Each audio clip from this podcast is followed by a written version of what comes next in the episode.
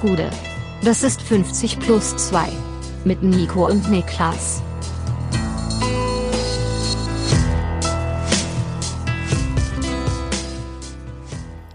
»50 plus 2 Bundesliga-Rückblick ohne Bundesliga«. Mein Name ist Nico Heimer und bei mir sitzt der Mann, der gestern seinen eigenen Lieblingscomedian geohrfeigt hat, Niklas Levinson.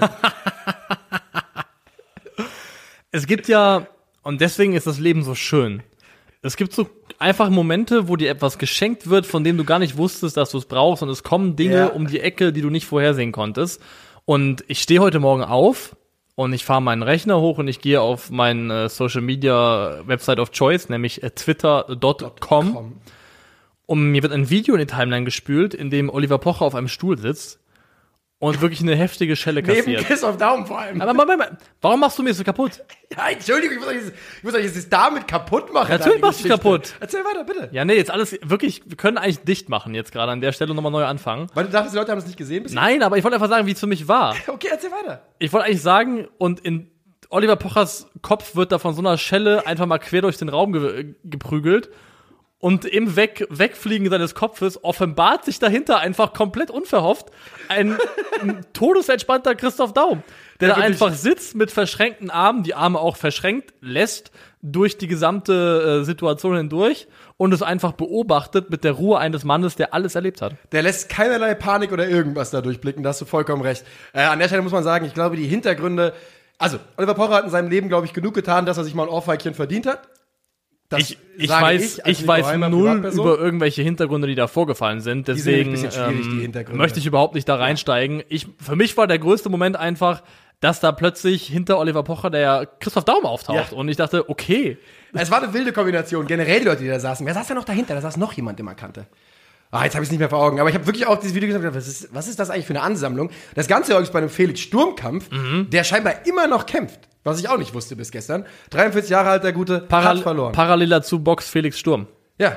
Ah, was war das? Das war äh, Celo und Abdi parallel. Ja, Felix Sturm ähm, wurde damals betrogen gegen Oscar de la Hoya, das weiß jeder, aber jetzt wird's wohl nichts mehr mit dem Titel. Das war Christoph Daum einfach da gewesen. Christoph Daum war einfach da. Äh, ich habe heute einen Tweet gesehen im Sinne von Christoph Daum, Zitat Christoph Daum, so hat Rudi Völler damals alle begrüßt, ich weiß gar nicht, was er hat. Und da ist vielleicht was dran, ne? Es war auf jeden Fall ein schöner Start in den Sonntag. Der hat mich wirklich äh, herzerwärmt und ich bin tatsächlich immer froh, Christoph Daum zu sehen. Egal wo, ob er im ICE sitzt, ob er bei einem Box-Event sitzt, ob er in der Talkshow sitzt. Ich bin immer froh, Christoph Daum zu sehen, tatsächlich. Ja, ich finde auch schön, dass die, seine letzten öffentlichen Auftritte eigentlich so ein bisschen so ein Kuriositätenkabinett werden inzwischen. Also ne? alle iconic. Ja. Der Mann kann nur iconic. Ja. Der kann nicht anders. Also Christoph Daum ist deutsches Kulturgut auf jeden Fall und ähm, bin froh, dass er unbeschadet da rausgekommen ist und da einfach nur gesessen hat. Sehr, sehr gut. Ähm, wir haben ja vor nicht allzu langer Zeit äh, noch gemeinsam gestreamt und zwar haben wir ein Watchalong gemacht zu Deutschland gegen Israel, äh, dem ersten Länderspiel im Jahr 2022. Testspiel. Deutschland gewinnt 2 zu 0. Ähm, und wir wollen ein bisschen drüber plaudern in einem Spiel, in dem man ganz klar sagen kann, da hätten die Deutschen auch deutlich höher gewinnen können, oder? Ja, deutlich höher gewinnen müssen, ist, glaube ich, sogar die treffendere Formulierung. Die Mannschaft hat Chancen um Chancen sich rausgespielt.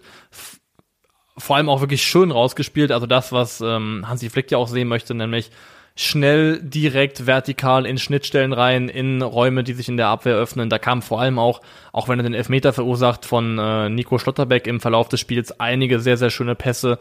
Ähm, und Deutschland hätte deutlich höher gewinnen müssen. Da kann man, glaube ich, an der Stelle auch nochmal die Leistung würdigen des israelischen Keepers von äh, Marciano, Ja. der zweiter Torwart von Feyenoord ist, wenn wir das korrekt recherchiert haben. Und wirklich ein, ja, es war zwar nur ein Testspiel, aber für ihn vielleicht das Spiel seines Lebens, weil er hat wirklich gehalten wie der Teufel. Ja, hat er wirklich. Ähm, also alleine, wenn ich, wenn man so guckt, was dann kurz vor dem 1-0 ähm, oder was so zwischen der 30. und der 40. hatte Deutschland eine Drangphase, da hat er wirklich am fließenden Band gehext. Ich würde gerne das Thema Schotterbeck noch ganz kurz aufgreifen. Ähm, dass äh, der Junge hat ja gestern erst sein Debüt gegeben. Ja. Dafür war er, das hat man bei dir gerade schon durchgeklungen, fand ich, ähm, Act like you been there before auf jeden Fall. Der Junge hat nicht den Eindruck erweckt, als wäre das ein Debüt, ohne den ein bisschen blöden Elfmeter, den er spät verursacht, den Kevin Trapp dann hält, unglücklich verursacht, ein bisschen geschlafen da vielleicht in dem Augenblick. Ähm, ohne dieses, diesen verursachten Elfmeter wäre das sogar ein richtig gutes Debüt gewesen, finde ich. war es für mich sogar trotzdem. Ja. Das nimmt, nimmt nichts davon weg, dass er wirklich ein super starkes Spiel gemacht hat. Und was du gerade auch schon angedeutet hast, mit Selbstverständlichkeit, mit Persönlichkeit gespielt hat und für mich fast schon in dieser natürlich auch nicht A11-Besetzung, zumindest was seinen IV-Partner angeht mit äh, Jonathan Tah, für mich fast schon der dominantere, der vorangehende Abwehrspieler war, der Abwehrchef, wenn man das Wort so in den Mund nehmen möchte. Also direkt da echt reingewachsen und die Rolle komplett angenommen. Aber Jonathan Tah, so sehr ich ihn auch wirklich mag, ich glaube, die, es ist ein weiter Weg für ihn in den WM-Kader. Ähm, also ich glaube, ich habe gestern Abend nach unserem Stream noch lange mit zwei Freunden diskutiert, äh, Ja. digital. Und zwar auch einfach über die Aufstellung. Und sie haben nämlich auch beide, waren eigentlich so ein bisschen fertig mit der Nationalmannschaft, aber haben sich ein bisschen reinsaugen lassen, haben auch unseren Stream geschaut. Und haben auch gemeint, ehrlich gesagt, haben so ein bisschen Bock sogar auf Deutschlandspiele jetzt äh, mit dieser, weil es halt einfach eine coole Mannschaft ist. Und wir haben dann natürlich auch so ein bisschen über die Aufstellungen fabuliert, was man so machen könnte. Und uns ist aufgefallen, bei, bei allen war mehr oder weniger Schlotterbeck gesetzt für die WM-Aufstellung, wo wir dann irgendwann auch gesagt haben, Moment, der hat halt jetzt 90 Minuten gespielt für Deutschland und Ja. hat halt 25 äh, Bundesligaspiele auf, auf Top-Niveau gemacht. Ist vielleicht auch ein bisschen früh. Er wirkt aber echt unheimlich reif. Er wirkt wie eine unheimlich starke Spielerpersönlichkeit. Also auch im Bundesliga-Kontext, die Art und Weise, wie er jubelt, da, da darf man jetzt nicht so viel reinlegen, aber da, da, da steckt ja auch so eine gewisse Attitude drin, in der Art und Weise, wie er zelebriert und wie er auf dem Platz auftritt. Und er wirkt wirklich wie ein Spieler, der so der Inbegriff sein könnte von wächst mit der Aufgabe. Das heißt, Freiburg, bin wer, dann werd, macht er richtig gut. Jetzt Deutschland, im Sommer wahrscheinlich irgendein Top-Club innerhalb Deutschlands und dass er dann da auch reinwächst, das liegt aktuell sehr, sehr nahe. Er wirkt echt wie ein Spieler, der einfach, äh, egal welchen Schritt du ihm anbietest als nächstes, er geht, er geht ihn einfach mit. Ja, ja, äh, finde ich auch. Wie gesagt, er hat da gestern nicht den Eindruck gemacht, nicht für eine Sekunde, und das war natürlich jetzt nicht der schwierigste Ja. Gegner, ähm, aber trotzdem, er hat nicht für eine Sekunde den Eindruck gemacht, dass er da nicht reingehört. Und ähm, deswegen hatte ich auch gerade diesen Tarsatz gesagt, weil ich glaube, für Schlotterbeck ist der Weg deutlich kürzer in, die, in den WM-Kader als für Jonathan Tah, oder? Also bei Tar, glaube ich, kann er froh sein, wenn er mitfährt. Schlotterbeck Ja, ist ernsthaft wahrscheinlich bis dahin in der Diskussion, ob er sogar Stamm spielt. Das ist ein Riesenunterschied. Da liegen Welten zwischen beiden, glaube ich. Und ich glaube es ehrlich gesagt, ich glaube, dass er aktuell in Richtung Stammspieler, dass es vielleicht darauf hinausläuft. Ja, ich finde, man darf, glaube ich, nicht unterschätzen, was für ein Establishment äh, oder wie established Niklas Süle mittlerweile schon ist. Also Rüdiger sind wir uns, Rüdiger glaube ich, alle Süle, einig, ja. da, dass Rüdiger aber auch der gesetztere von beiden ist. Also an Rüdiger Würde führt für mich sagen. kein Weg vorbei Ja. tatsächlich. Aber Süle darf man, glaube ich, auch nicht unterschätzen, vor allem, weil er ja auch tatsächlich über weite Teile in München eine sehr, sehr starke Saison Ja. gespielt hat und auch weiterhin spielt. Von daher, das könnte echt ein enges Rennen werden zwischen den beiden, wer tatsächlich der zweite Innenverteidiger wird. Und ich habe es gestern schon mal gesagt, ich frage dich heute noch mal, konntest du dich mit dem Gedanken mehr anfreunden, dass Süle rechts verteidigt? Nee. Keiner will's, ne? Keiner Nee, will's. nee, also ich finde tatsächlich, ähm, ein bisschen Unverständnis war ja dabei bei Tilo Kehrer zu Anfangs, aber er spielt ja konsequent bisher unter Hansi Flick. Er soll's eindeutig sein. Und er soll es sein und ich kann es auch verstehen, das habe ich ja auch im, im Stream schon gesagt, was du mit Tilo Kehrer halt hast, ist ein Spieler, der nun mal auch, auch definitiv Innenverteidiger ist, eigentlich sogar würde ich sagen primär Innenverteidiger Ja, ist. würde ich auch sagen. Und wenn du ihn rechts spielen lässt, kannst du halt im Aufbauspiel zum Beispiel aus der Viererkette ganz schnell eine Dreierkette machen und ähm, die Formation anpassen. Also es gibt dir viel mehr Flexibilität in der Grundordnung, in der Art des Spielaufbaus. das war auch ja mein Und- Gedanke mit Süle. Den habe ich Ja. auch gestern meinen Kumpels noch versucht zu verkaufen, aber wollte auch keiner. Ich habe Kehrer ist da einfach nochmal mit einem, also Viel passt mehr da, Erfahrung als Rechtsverteidiger ja auch. Genau, passt da einfach, glaube ich, besser hin von der Position her. Und ich glaube, allein deswegen könnte das echt gar nicht so eine schlechte Idee sein, den da wirklich rechts spielen zu lassen, als etwas defensiveren Gegenpart zu zum Beispiel David Raum oder vielleicht auch Robin Gosens. Ja, und den wird's nämlich brauchen, weil auf der linken Seite wird definitiv ein offensiv starker Spieler unterwegs sein. Und Thilo Kehrer spielt zumindest mal seit äh, Beginn dieses Jahres eigentlich gesetzt als Rechtsverteidiger bei Paris Saint-Germain. Und tatsächlich gesetzt. Also äh, in der Liga hat er dieses Jahr ein Spiel verpasst. Das war das letzte gegen Monaco. Und gut, über die Champions League müssen wir nicht reden. Ähm, bedeutet aber natürlich alleine, weil er, glaube ich, doch dann deutlich vom Spielertyp eh auch schon mal, als der 1,96 Meter große Süle, äh, ist er einfach näher dran an dem Kernaufgaben eines Rechtsverteidigers, Ja. als Süle es einfach sein kann. Ähm, ich habe mir halt das so ein bisschen überlegt, man könnte eben diese, ne, dann genau auch bei gegnerischem Ballbesitz könnte Süle von rechts auch reinrotieren. Kimmich würde die Defensivposition rechts beackern müssen, was natürlich ätzend ist. Ja. Und einer von, aus der Offensive müsste halt ins Zentrum neben Goretzka kommen, aber da muss man schon sehr hart rumschrauben. Und wenn man, ja, wenn man diese Kimmich-Geschichte vielleicht vermeiden kann, dass er rechts verteidigen muss, das wäre auch nicht verkehrt. Das, glaube ich, wäre sehr wichtig. Ich glaube, Das ist nur sich selbst geschwächt, wenn man, wenn man Kimmich irgendwie dazu bringt, über rechts außen kommen zu müssen. Ich glaube, je zentraler er spielen kann und darf, desto besser ist es für jede Mannschaft, in der er spielt.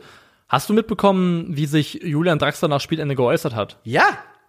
Und das hat, ich fand's also gut. Hallo. Würdest du zusammenfassen nochmal? Also zusammenfassend hat er im Prinzip nur gesagt, dass er auch mit Blick auf die WM erwägen muss, ob er nicht im Sommer einen Vereinswechsel anstrebt, weil er definitiv mehr Spielpraxis brauche als der aktuelle Held. Selbstverständlich, weil er einfach nur ein Edeljoker bei PSG ist, hinter den absoluten Superstars. Und das wirft ja so ein bisschen, öffnet das die Tür für die Möglichkeit eines Sommerwechsels von Julian Draxler. Ähm, er sagte auch, dass der Bundestrainer mit ihm eine Veränderung zwar nicht klar eingefordert habe, die Botschaft des Bundestrainers sei allerdings eindeutig gewesen, dass er fitte Spieler braucht, die ihre Einsätze haben, wenn es zur WM geht. Und das ist natürlich für Julian Draxler ja in dem Augenblick fast schon ein kleiner Segen, dass er sich nochmal erlauben konnte, ein Jahr PSG zu machen. Denn er kann immer noch im Sommer wechseln und hat dann noch drei Monate äh, Saison, wenn er dann woanders spielen sollte, bevor er äh, nach Katar reist. Glaubst du, PSG würde ihm in irgendeiner Form Steine in den Weg legen? Ich weiß halt bei PSG wirklich, bei mir ist halt bei PSG wirklich bei der finanziellen Sache sind immer riesige Fragezeichen. Ja. Inwieweit die auch vielleicht in der Lage oder in der, in der Notsituation sind, Geld generieren zu müssen. Nicht, weil sie es brauchen, mhm. aber weil sie eben doch noch irgendwie den sehr losen Financial Fairplay äh, Auflagen unterliegen. Glaube ich jetzt nicht. Wenn sie das eben nicht haben, wenn sie es nicht bei Paris, warum auch immer, sagt, wir müssen Vertragszeit 30 Millionen bekommen, dann warum sollten die ihm Steine in den Weg legen? Der Vertrag ist bestimmt nicht, nicht schlank, den er da hat. Nee. Und ähm, sportlich bringt er ihn ja nichts. Ist ein absoluter Kaderspieler, mehr nicht. Das ist ein Kaderspieler. Die Frage ist halt, wie groß wird der Umbruch bei PSG im Sommer sein? Mhm. Also ist Mbappé der einzige Superstar, der geht, oder trifft es vielleicht noch jemand anderen? Und ist dann vielleicht die PSG-Offensive nächstes Jahr einfach eine ganze Nummer kleiner geplant mhm. und dann vielleicht auch Spielzeit ein bisschen wahrscheinlicher für Julian Draxler. Aber wenn er wechseln sollte, gibt es für dich so einen Club oder irgendeine Region oder Gegend, wo du dir sagen könntest, ja, das würde passen? Also, ich würde erstmal für ihn stark sagen, nur Bundesliga oder La Liga kommen in Frage. Mhm. Außer natürlich Frankreich würde es natürlich auch noch andere Vereine geben, aber ich glaube, er würde vielleicht ja, vielleicht auch Frankreich verlassen dann, wenn du bei PSG warst, weiß ich ja nicht. Mhm. Also in England sehe ich ihn zum Beispiel gar nicht. Und du? Er hat zwar ein bisschen Körper, aber ist ja nicht so, dass er, hat er eine gewisse Körperlichkeit, aber ich würde auch nicht England sagen, glaube ich. Ich glaube, er müsste irgendwo hin, wo wieder ein bisschen mehr, also wo er erstens spielt, aber auch ein bisschen mehr mit Wohlfühl-Flair Fußball spielen kann. Hast du was? Nicht so direkt Bundesliga finde ich ganz schwierig, da mittlerweile einen Club zu finden, wo ja. ich sagen würde, da passt Julian Draxler rein. Ich habe ja. schon überlegt, wenn zum Beispiel im Sommer, was ja auch noch Thema gleich sein wird oder später, ähm, Musa Diaby wechseln sollte von Leverkusen weg, ob da eine Tür ja. aufgeht. Bei, Lever bei Dortmund machen wir uns nichts vor. Nee, nee. Das wird nicht. Das aber bei Leverkusen vielleicht sich öffnet. Aber er ist ja schon signifikant langsamer, als es zum Beispiel Musa Diaby ja. ist. Und ich glaube, Leverkusen hat mit Leuten wie Adli ja auch einfach selber noch Potenzial in der Pipeline. Paulinho ist ja auch noch da, dass die vielleicht eher weiter auf erstens schnellere und zweitens jüngere Spieler gehen. Ich frage mich eh, was bei Draxler also, nicht zuallererst mal hast du gerade komplett richtig gesagt, er braucht wieder Selbstvertrauen, das heißt, er braucht ein Umfeld, das ihm glaubt. Echt der Inbegriff von einem Sevilla-Spieler oder sowas. Das war, ich wollte gerade sagen, was ist denn mit Betis oder FC Sevilla? Ja. Und das war wirklich genau das, was ich gerade sagen wollte. Und was ich sagen wollte ist, wie wäre es denn, wenn es vielleicht klappt, also, sehen wir vielleicht Draxlers Zukunft nicht unbedingt als Linksaußen oder dass es ein bisschen mehr ins Zentrum geht vielleicht? Draxler kann, glaube ich, auch einen Achter spielen, einen offensiv ausgerichteten. Das hat er, glaube ich, äh, schon in sich von seinen Fähigkeiten. Fände ich nicht uninteressant. Denn dann, weil du sagst es gerade, er ist nicht nur deutlich langsamer als Diaby. Ich finde, er ist für den europäischen Spitzenfußball zu langsam für einen Flügelspieler. Ja, das kann man wahrscheinlich so sagen. Außer natürlich, weil es gibt natürlich Mannschaften, wo Tempo nicht ganz so wichtig ist, weil sie über unglaublich viel Ballbesitz kommen und äh, über spielerische Stärke, da kann Draxler dann alles spielen. Aber Sevilla gefällt mir ganz gut. Die Frage ist halt wirklich bei Johann Draxler, und das kann ich 0% einschätzen, ist so im Preisschild oder eben, äh, wie das Ganze sich, äh, wie das Ganze aussehen könnte. Ja, auch wie viel Gehalt kriegt er bei PSG und wie viele Abstriche wäre er bereit zu machen. Er hat ja auch noch zwei Jahre Vertrag. Ja. Es ist nicht so, dass er 2023 auslaufen würde. Also da ist schon noch Geld drin im Vertrag. Aber es ist schon ganz spannend, ne? Dass, also für ihn ist echt diese WM-Ansetzung im Winter vielleicht, könnte das echt ein Segen werden, weil er hätte dann im Idealfall noch mal eine komplette Hinrunde Zeit, um sich ähm, bei einem anderen Verein zu empfehlen, wo er vielleicht auch spielt. Also es könnte für ihn wirklich gut laufen noch hinten raus. Könntest du dir irgendwas Abstruses vorstellen, wie zum Beispiel ein Wolfsburg-Comeback oder ähm, RB Leipzig? Leipzig vom Alter ist schwierig, klar. Leipzig vom Alter schwierig. Der Club ist auch eben bei mir schon mal durchgegeistert. Wolfsburg, glaube ich, tatsächlich nicht dran. Und nee, die Bundesliga ist wirklich dann schon abgegrast, weil er wird ja nicht außerhalb der Big Six, die es in Deutschland ja auch nicht richtig gibt, aber er wird ja nur für die großen oder finanziell großen Clubs in Frage kommen. Und da sehe ich ihn bei Bayern natürlich nicht, ich sehe ihn bei Dortmund nicht, dann Leverkusen wird auch schwierig und dann bleibt schon nicht mehr so wahnsinnig viel übrig. Soll ich mir den, den, den Super-GAU skizzieren? Im Sommer für 35 Millionen zu Newcastle. Und dann schön keinen Fuß auf den Boden bekommen in England, aber wieder einen fetten Vertrag für drei Jahre, weißt du? Ähm, Newcastle eh, glaube ich, so undankbar für die ganzen ersten teuren Transfers jetzt, wenn du da wirklich, ja, also wenn da Da ist, da ist Brennglas drauf Ja, und ich glaube, ja. das ist nicht das, was er haben möchte. Ich Nee. glaube tatsächlich, Spanien. Draxler und La Liga könnte ein schöner Fit sein. Was der da für ein gutes Leben haben könnte, Ja. Julian. Der könnte, ah, das, das, da, da sehe ich ihn auf jeden Fall. Ähm, Italien haben wir gar nicht drüber geredet. Sie, auch nicht, so, auch nicht so schlecht tatsächlich, weil tendenziell, Ist so absoluter Milan-Transfer.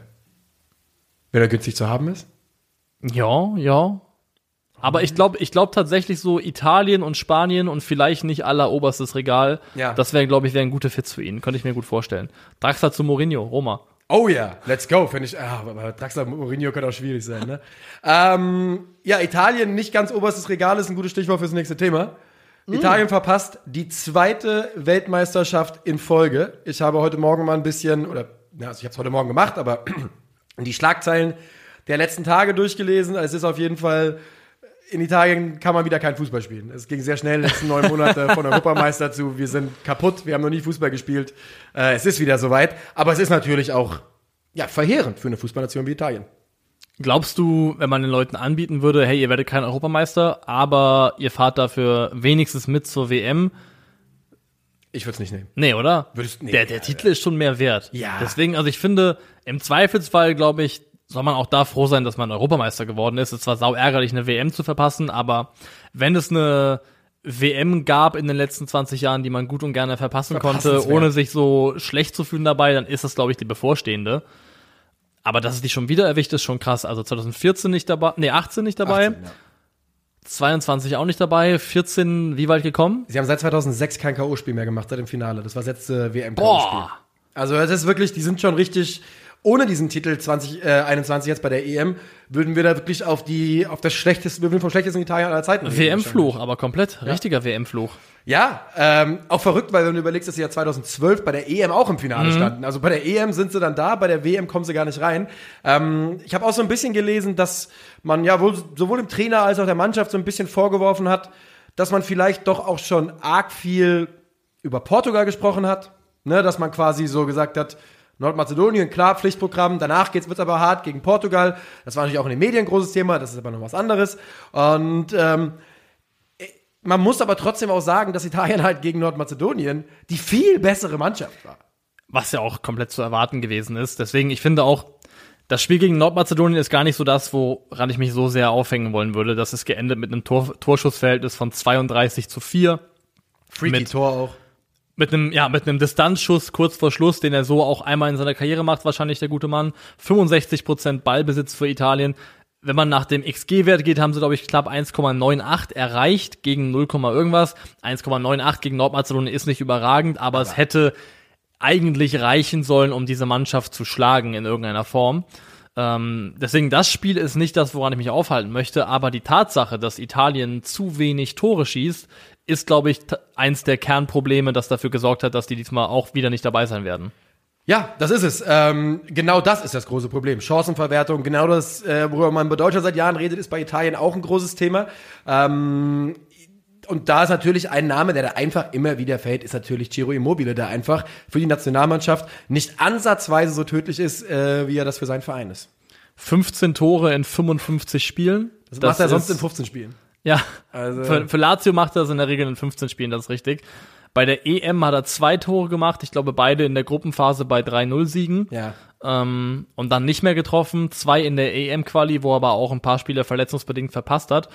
Aber ja, es ist schon so ein bisschen so, das Thema begleitet viele Top-Nationen. Das Thema Stürmer.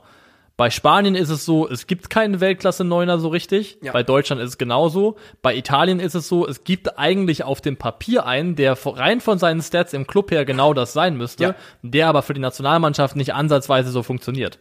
Seit 16, 17 hat er eine Saison, wo er unter 20 Tore in, der, äh, in Serie A gemacht hat. Ansonsten 23, 29, 36, 20 und diese Saison steht er auch wieder bei 21 in 25.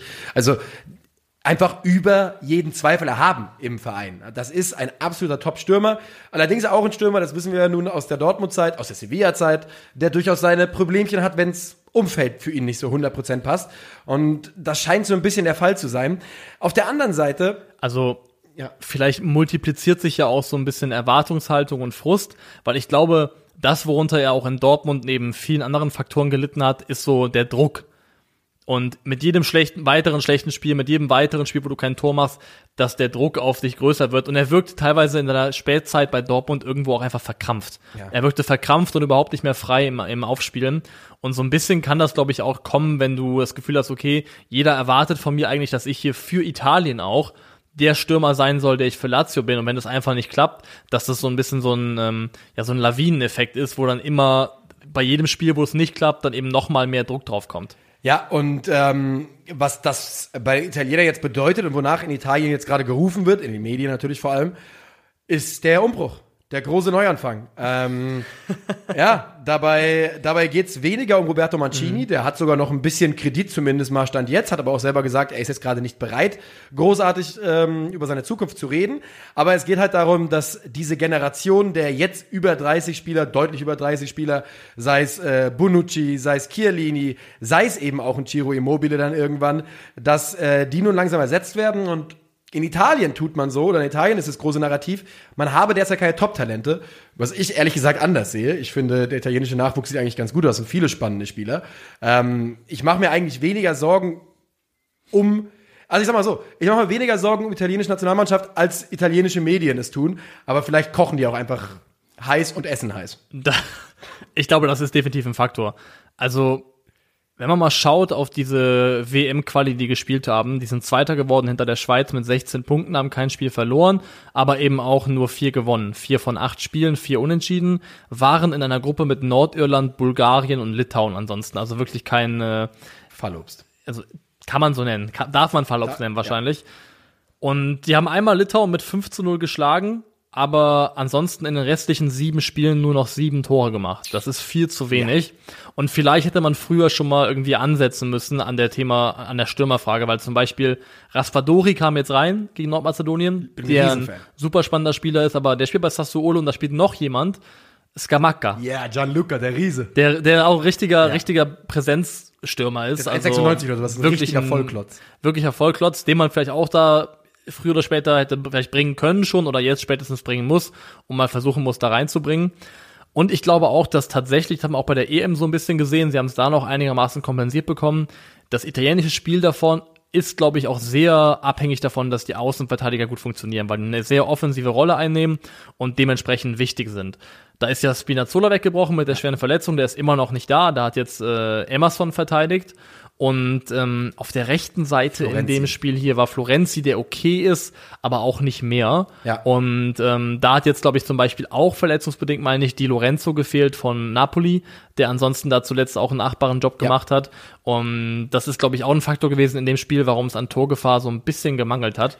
Ja, und dann auch, also, ne, klar, war auch lange verletzt, ist ein Nicolo Sagnolo, aber das ist durchaus ein Spieler, der ja eigentlich mhm. brutale Offensivqualität mitbringt. Ähm, Lorenzo Insigne spielt immer noch von Anfang an, wechselt ja bekanntlich im Sommer nach Kanada, da bin ich mir ganz, halt schon relativ sicher, dass es eines seiner letzten Länderspieler auch war. Mhm. Und wenn man auch guckt, wie dann gewechselt wurde, ja, also er hat, er hat halt gegen Nordmazedonien Chiellini, Tonali, äh, Pellegrini und Joao Pedro gebracht. Ja. Und das klingt halt dann doch nicht so geil, wenn man das so vorliest. Ja, und Joao, Joao Pedro zu bringen, das, das hat sich auch mir nicht ganz erschlossen. Er müsste auch schon zur älteren Garde gehören. Ja, 30. Ist das jemand von denen, ich muss gerade mal in die, ähm, in die Vita von dem guten Mann schauen, Brasil, der spielt ja bei Cagliari, genau, das ist einer von denen, glaube ich, die dann mehr oder weniger über den Einbürgerungsweg ähm, dazugekommen sind. Und da hätte man sicherlich auch andere, jüngere Spieler, die man vielleicht hätte bringen können. Ansonsten bin ich bei dir. Ich finde eigentlich auch, dass der italienische Fußball spannende junge Leute am Start hat, die da eigentlich ganz interessant sein also, dürften. Ich finde, nur wenn man jetzt mal guckt auf so U23 und wer da die Achse sein könnte, Donnarumma, Bastoni, Tonali, Zaniolo, vielleicht Skamaka. Man hat immer noch einen Moiskin, man hat einen Raspadori eben, über den wir gerade gesprochen haben. Nico, mein Lieblingsspieler, Rovella. Rovella. Das, glaube Ja. ich, wird ein richtig, könnte ein richtig guter werden. Beide Espositos habe ich noch Hoffnung, sowohl Salvatore als auch Sebastian. Ähm, und also insgesamt, auch Lorenzo Luca hatte ja letztes Jahr eine ganz, ganz tolle Saison aus dem, aus dem mehr oder weniger nichts aus der Serie C. Von Lecce kam er in die Serie B, hat da richtig gebombt. Und deswegen, ich bin äh, der Meinung, dass es schon den Nachwuchs gibt bei Italien und dass man eher, und das ist ja auch eine fast typische italienische Sache eben, doch sehr lange vielleicht an den falschen Spielern festgehalten hat, so wie man es eben nach 2006 auch in Teilen gemacht hat. Ja, dass man, dass es erst wehtun musste, bevor man sich dann wirklich rantraut, auch mal. Ähm, das war ja auch beim letzten Mal so. Der, der Umbruch, der den EM-Titel letztendlich zur Folge hatte, das war ja auch ein sehr schmerzhafter in Folge auf das Nicht-Mitfahren zur WM. Ja. Und vielleicht wiederholt sich das Spiel jetzt wieder. Und Kein wieder WM da bin ich nicht dabei, Klasse EM beim nächsten Mal, Ja. wer weiß das schon. Aber genau das, ich glaube leider, dass die so ein bisschen so einen Eindruck erwecken, als müsste ihnen erst richtig wehgetan werden, bevor Ja. sie diesen Umbruch dann auch wirklich gestalten. Ja, Sacchi hat wohl im italienischen Fernsehen gesagt, wir sind dem Weltfußball 60 Jahre hinterher. Wo ich auch gedacht habe, Moment, Moment, Moment. Ihr wart doch letztes Jahr Europameister. Ihr seid Europameister und seit, seit, seit 1980 zweimal Weltmeister geworden. Ich weiß nicht, ob das aufgeht, die 60 Jahre Rechnung. ähm, ja, aber er macht sich halt da große Sorgen.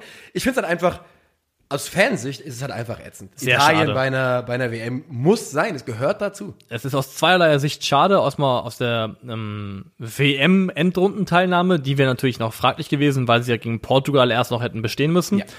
Und Respekt an Nordmazedonien, die ja wirklich schon seit einer ganzen Weile jetzt echt ähm, da bei den Großen mitmischen und da wirklich sich sehr, sehr achtbar verkaufen und schlagen. Aber ich hätte am Dienstag trotzdem, also bei Portugal, Nordmazedonien werde ich tendenziell eher nicht einschalten. Ja. Bei Portugal, Italien hättest du mich definitiv äh, vorm Fernseher erwischt. Da hätten wir vielleicht sogar gestreamt dann, weil das Da wäre hätten auf wir vielleicht sogar gestreamt, ja. ja. Ich meine, alleine von den Namen, die da in beiden Kadern aufeinandertreffen, das ist schon nice, ja. Aber ja, die Italiener, es ist natürlich eine unglaublich bittere Erfahrung.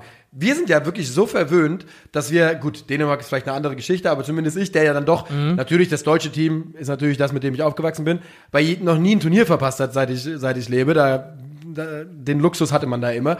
Und es muss so kacke sein, in einem Fußball, großen Fußballland zu leben und deine Nationalmannschaft ist nicht dabei bei einer WM. Ja, das ist super ätzend. Also es kann ja auch gar nicht so diese dieses Gefühl entstehen in einem Land, was in einem, bei einem Turnier, wenn deine Mannschaft oder wenn, wenn, wenn das Land ein gutes Turnier spielt, das ergreift ja auch so ein bisschen so eine, also eine Fußballnation als recht. Ja. Da kommt ja auch so eine Stimmung auf, so ein bisschen. Die kann auch ab und zu mal in was Ekliges umschlagen, je nachdem, wie die Dynamik ist. Aber es kann schon auch irgendwie einfach so, ein, so eine Grundeuphorie sein, die, die einen durch so ein paar Sommerwochen trägt. Ja. Und das ist eigentlich eine schöne Sache. Auf jeden Fall. Äh, und auch dieses Gefühl, dass du quasi, es ist, äh, es läuft einfach, weißt du, du, du, du, es ist Sommer und du kannst eine gute Zeit und am Abend setzt dich irgendwo hin und es läuft ein WM-Spiel und so. Das ist ja immer ein Vibe auf jeden Fall. Ja. Wo ich auch gar nicht weiß, wie das bei dieser äh, Witz-WM dieses Jahr die Anschluss Anschlusszeiten sind, ehrlich gesagt. Aber wobei, ist ja, ist ja nicht so viel Zeitverschiebung. Äh, kann Nee, ich so ist einfach nur scheiße kalt. Ja, ja, genau. Ja, stimmt. Ach, stimmt. Ja, das habe ich schon wieder vergessen. Ja, die Italiener. Es ist einfach tatsächlich ähm, bitter, dass es die zweite WM in Folge sein muss. Und ähm, ich wünsche mir, es wäre anders. Und ich habe gerade mal geschaut, Katar ist uns eine Stunde voraus. Also zumindest die Anschlusszeiten sind easy. Wo wollen wir hingehen? Wir gehen von der gescheiterten WM-Qualifikation zur gescheiterten Beendigung der Drittligasaison aus Sicht von Türkgücü München. Das ist ein Thema, das wir, glaube ich, hier auch mal aufmachen sollten und könnten, weil das eins ist, was sich natürlich nur in Anführungszeichen in der dritten Liga abspielt, aber schon eins ist, was eine relativ große Dimension hat, finde ich. Ja. Also Türkgücü München hat jetzt den Spielbetrieb offiziell eingestellt. Die werden die Drittligasaison nicht weiterspielen, nicht zu Ende spielen, weil sie die laufenden Kosten einfach nicht gedeckt kriegen. Und das hat zur Folge, weil sie nur 31 Spiele gemacht hätten, haben, bei 34 wäre es so gewesen, dass die alle gewertet worden wären. Ab ab mindestens 34 Spielen hätte es gezählt. Aber jetzt ist es so, dass alle Türkgücü München Spiele aus der Wertung genommen werden. Das heißt, äh, Mannschaften, die gegen die verloren haben, die verlieren nix. Aber Mannschaften, die gegen die gewonnen haben, die verlieren nun mal einfach Punkte. Die wirklich verlieren so. bare Punkte. Unter Und- anderem der FC Kaiserslautern, oder? Ja, der, der FCK hat zwar auch Punkte verloren, steht aber trotzdem dadurch gar nicht so schlecht da. Es hat ihnen tatsächlich eher so ein bisschen geholfen. Es ist ein bisschen kurios dadurch, dass Lautern könnte in der Situation sein, Lautern spielt am letzten Spieltag nicht, weil die gegen Türkgücü gespielt haben. Ja. Das heißt, ähm, sie müssten sich im Idealfall einen Vorsprung Ja, von vier Punkten. von vier Punkten erspielen, um nicht zittern zu müssen am letzten Spieltag, um dazu zu gucken. Oh, wie gemein. Ähm, es, das ist schon scheiße. Aber die Mannschaft, die es am härtesten getroffen hat, ist Saarbrücken. Die Frage ist, bevor wir jetzt diese Entscheidung des DFB und das Ganze aufarbeiten, wollen wir kurz über Türkgücü an sich sprechen? Ja. Sollen wir machen. Türkgücü wurde, wurde als, ähm, ja, als äh, Gastarbeiterverein, ich glaube 1975 gegründet. Und ähm, in den letzten Jahren, man ist ja jetzt in der zweiten Drittligasaison, ähm, hatte man ja ein, ein saftiges finanzielles Backing, mit dem man eben in die dritte Liga aufgestiegen ist und dort auch mit vollem Mund angekündigt hat, dass es relativ schnell weitergehen soll in Liga 2. Und ähm, na, jeder weiß auch, im, unter der Liga 3, unter der Regio, so in dem Bereich, guckt man nicht mehr so genau drauf, wenn es um Geldgeber geht. Einfach weil es auch einfacher ist, weil es in der Regio nicht mehr unter DFL fällt, wenn mich nicht alles äh, täuscht. Das heißt, äh, oder in Liga 4 vielleicht auch. Das heißt, 50 plus 1 ist nicht mehr ganz so heiß natürlich. Und ähm, ja, jener Investor oder ich weiß gar nicht, ob es sogar schon einen Investorenwechsel gab im, in der Zwischenzeit. Die Kurzfassung ist, es ist das alte Spiel mit Investoren, das Geld ist weg, der Verein ist tot. Also, das Geld ist irgendwo wahrscheinlich noch da, nur äh, Präsident und Geldgeber ehemaliger, muss man sagen, Hassan Kifran, ist einfach nicht mehr bereit, das dazuzugeben. Ja. Und äh, Türkgücü hätte einen neuen Geldgeber gebraucht, um den, um die Saison zu Ende spielen zu können. Den haben sie nicht gefunden. Dementsprechend ist es jetzt so gelaufen. Also die Mannschaft oder der Verein hat schon im Januar einen Insolvenzantrag stellen müssen. Der ging einher insgesamt mit elf Punkten Abzug. Neun davon äh, wegen Insolvenzantrag, zwei, weil sie ähm, wegen eines Auflagenverstoßes. Und nur die zwei waren bisher fix und die neun war, hatten sie nur angefechtet, aber ist alles hinfällig jetzt, weil jetzt einfach der Verein raus ist aus der dritten Liga. Und es ist wirklich ein wieder mal absolut mahnendes Beispiel dafür, wie beschissen das ist oder dass es eigentlich nie funktionieren kann, auf lange Sicht sich so abhängig vom, Ja. vom Wohl und Weh eines einzelnen Mannes abhängig zu machen. Und hier hat man es wirklich nochmal unterm Brennglas gesehen, äh, jetzt in der Geschwindigkeit, in der alles passiert ist. Und das führte ja dann auch nicht nur bei Türkische München eben zu äh, obskuren Szenen und seltsamen Gebaren, sondern auch von anderen Vereinen, wie ja zum Beispiel der, der Präsident des FC Saarbrücken irgendwann letzte Woche mal angedacht hatte, dass er vielleicht die Finanzspritze gibt, weil der FC, weil dieser Brückner, glaube ich, sechs Punkte gegen Türkische geholt hat Ja, ja. und hat am meisten darunter leiden. Ja. Und das ist doch, also das ist eine Absurdität Das der ist Satz völlig absurd. Das ist völlig absurd. Und auch die, also mal ein paar, also der Wortlaut vom ähm, türkische Torwart Flückiger war nach dem Spiel, was sie gegen Magdeburg, glaube ich, so gewonnen haben noch, äh, zum Präsidenten. Im Endeffekt hat er eh nur auf uns draufgehauen und von daher ist es vielleicht sogar ganz gut, dass er weg ist. Also da war auch schon relativ viel Gift mit drinne. Ich glaube, gut, ja. 2021 im Januar hat er schon mal einen Ausstieg erwägt, ähm, Kivran, und konnte, wurde dann nochmal überzeugt. Aber ja, also wenn deine Existenz in der dritten Liga im Profifußball an einem seidenen Faden hängt und dieser seidene Faden ist einfach nur, dass eine Person, ob die Bock hat oder nicht, darauf kannst du kein Fußballbusiness langfristig aufbauen. Das geht einfach nicht.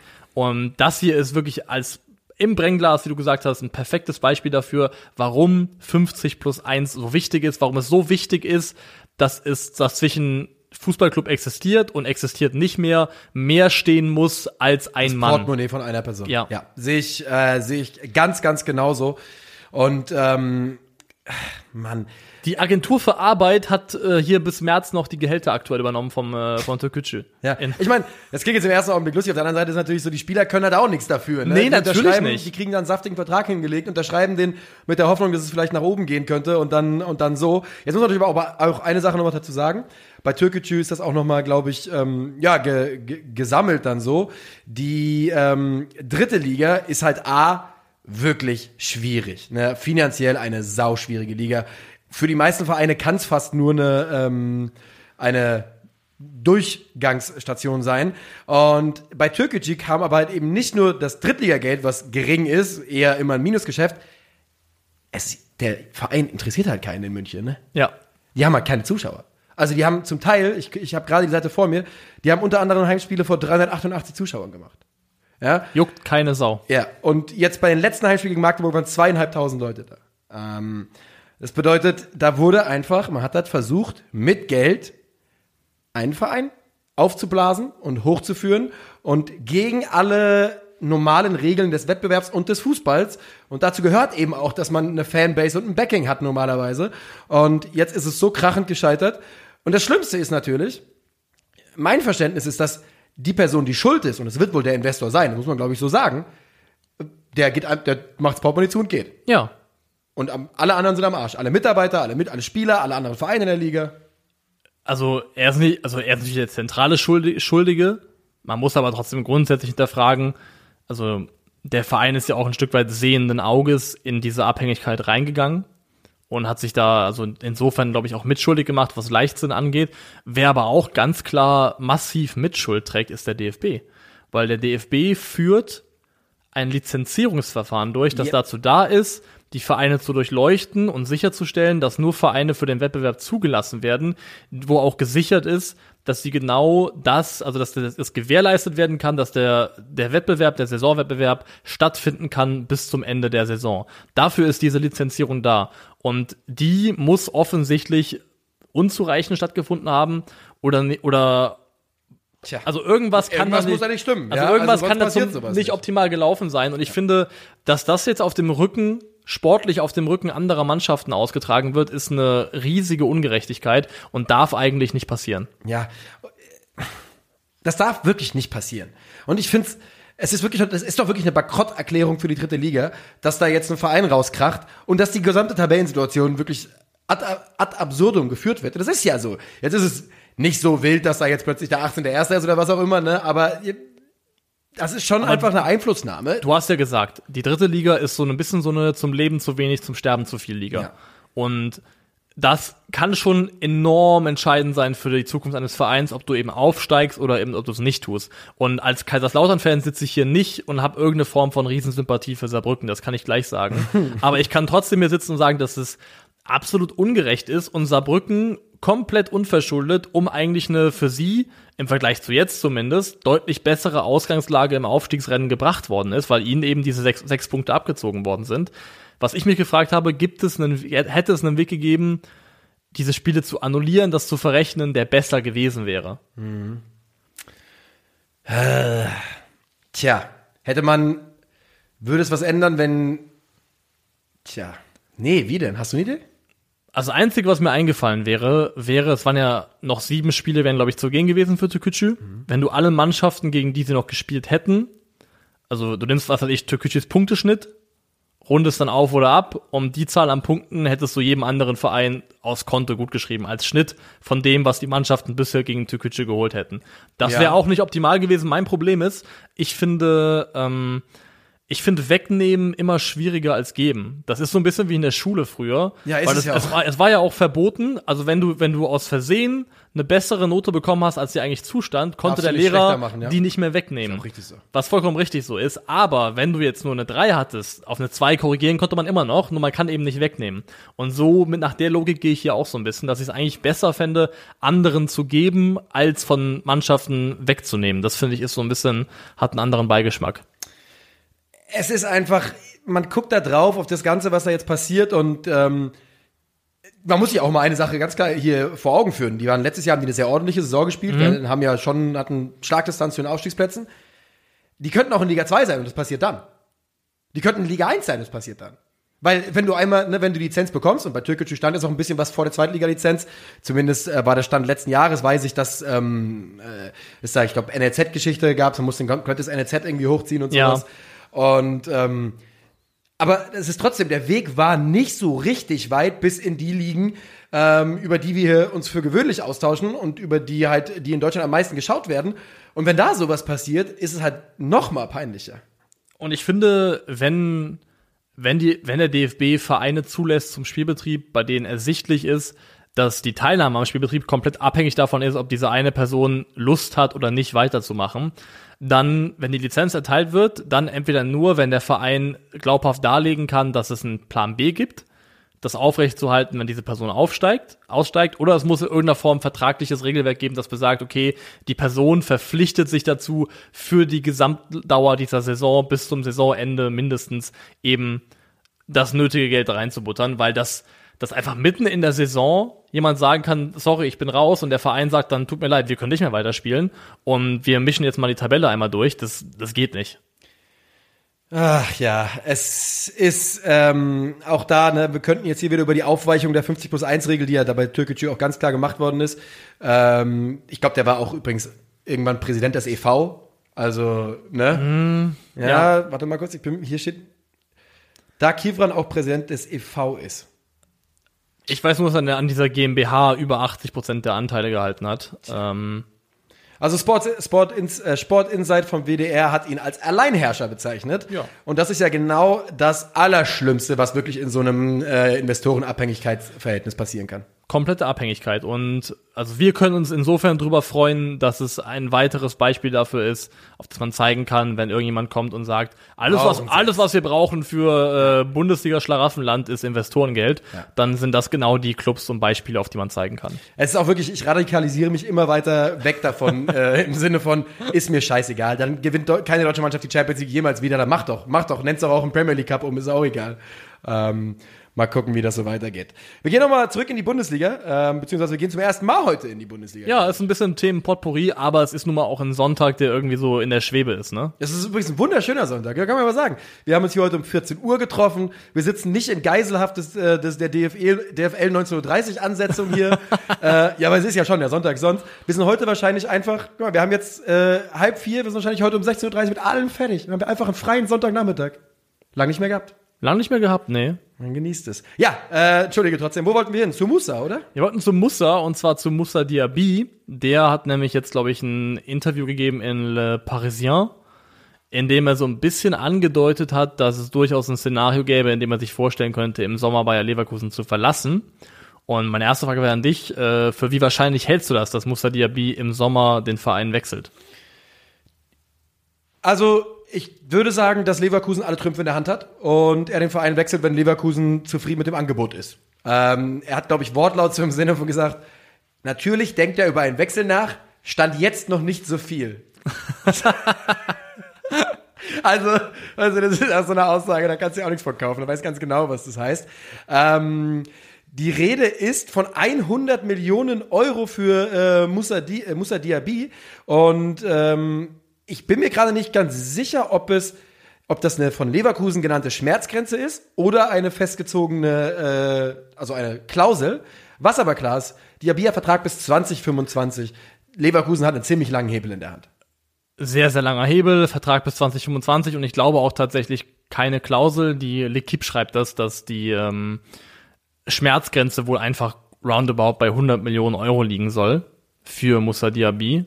Und die kann man, also man kann erstmal diese Summe aufrufen, weil man einfach vertraglich auf der, auf der guten Seite steht, aus Leverkusener Sicht.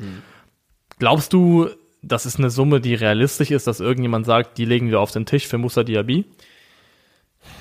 Naja, ich, es ist halt, man denkt natürlich sofort an Paris Saint-Germain. Ähm, Kommt wo er auch. für 15 Millionen herkam vor im Sommer 2019, was auch natürlich Peak PSG-Geschäft wäre, auch ehrlich Ja. gesagt.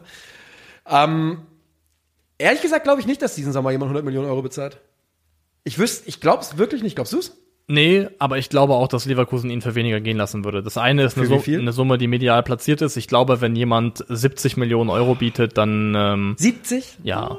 Ich, glaub, also ich hätte jetzt mal 80, hätte ich glaube ich gesagt. 70 ist schon, da geht schon mehr für den Spieler. Ja, also 70 bis 80. Da, das ist ein Korridor, auf den ich mich einlassen würde, wo ich sehr überrascht wäre, wenn irgendjemand sagt, hier sind 75 Millionen Euro für Musa Diaby, dass dann Leverkusen die Arme verschränkt und sagt, wir hätten gerne 100. Ja. Ähm, Ich glaube, dass er übrigens, wenn Leverkusen die Position halten kann und sich für die Champions League qualifiziert, glaube ich, bleibt er noch ein Jahr. Und ich glaube, dass, wenn er noch ein Jahr diese Leistung bestätigen kann und auch Champions League nochmal ein Jahr spielt, dann glaube ich, dass der Kandidatenkreis durchaus größer sein könnte. Denn so unglaublich attraktiv wie Musa Diaby als Fußballer auch ist und als Spieler, er ist halt ein offensiver Flügelspieler, jetzt in seiner äh, in links außen. Und es ist nun mal auch eine Position, die in vielen guten Vereinen auch einfach sehr gut besetzt ist. brutal besetzt ist. Könnte, könnte tatsächlich sein, dass das nächste Jahr vom Timing her einfach besser ist. Denn, also für mich, wenn die, also mal gucken, wie lange Jürgen Klopp noch macht und ähm, wie der Fußball von Leverkusen oder von Liverpool auch nach ihm aussehen könnte. Aber eigentlich ist Liverpool für mich so ein Perfect Fit für Musa Diaby.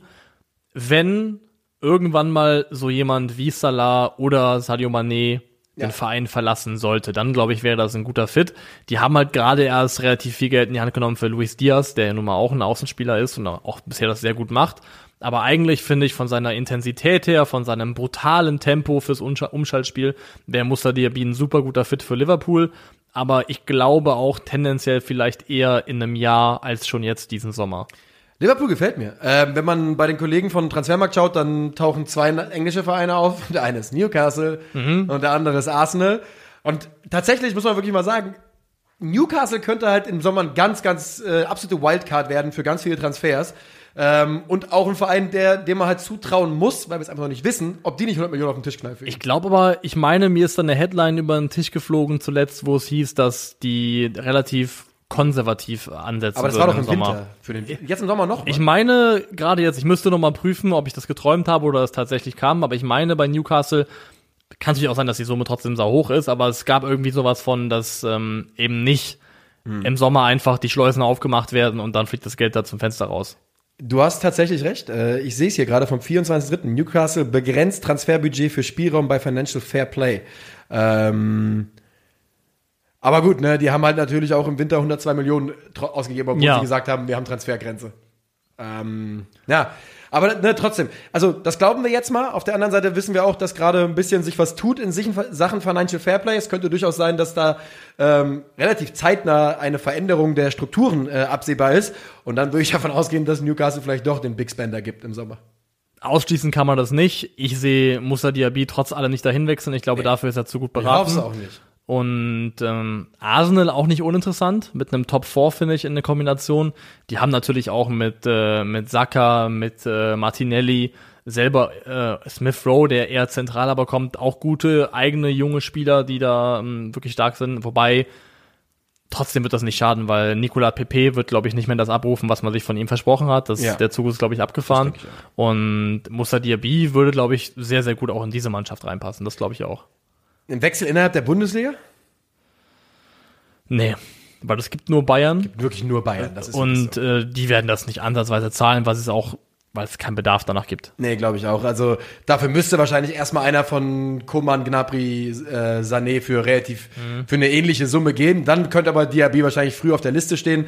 Aber tendenziell glaube ich äh, äh, eher, dass die Bayern sich da auch noch günstiger nochmal Also ich glaube England oder Frankreich. Also in Frankreich dann auch nur PSG. Ansonsten England äh, habe ich das, habe ich so ein bisschen im Gefühl. Ich glaube Spanien sehe ich nicht und Italien auch nicht. Äh, auch allein von der Summe her, die aufgerufen werden dürfte. Ja. Von daher bleibt für mich eigentlich fast nur noch die Premier League. Aber du glaubst tendenziell auch eher nicht, dass er sich verabschiedet, oder? Wenn du jetzt quasi einen Tipp abgeben müsstest, wäre meiner, er bleibt noch eine Saison. Also mein Gefühl war eigentlich schon, dass im Sommer Würz oder Diaby gehen und weil das Würz nicht sein wird, er wäre es auch so nicht gewesen, aber durch die Verletzung erstmal nochmal nicht. Ich hatte eigentlich schon zum Gefühl, dass das Diaby gehen könnte. Das hatte ich eigentlich schon, ja. Spielertausch, Draxler Diaby. Muss aber, muss aber PSG noch ein bisschen bezahlen, glaube ich. Muss noch ein bisschen was oben drauflegen. Ähm, wir sind bei 47 Minuten und mehr oder weniger durch mit unseren Themen für heute. Die Folge ist ein bisschen kürzer, weil natürlich ungefähr uns zehn Bundesligaspiele fehlen. Genau, da, da, da fehlt ein bisschen was. Ich hoffe, ihr verzeiht uns das. Wir sind natürlich in der ähm, kommenden Woche wieder im selben Rhythmus für euch da. Das heißt, donnerstags. Und da wird ja auch Deutschland dann unter anderem gegen Oranje gespielt haben. Da kann man noch ein bisschen drüber quatschen. Und dann ist natürlich am Wochenende auch wieder die Bundesliga am Start.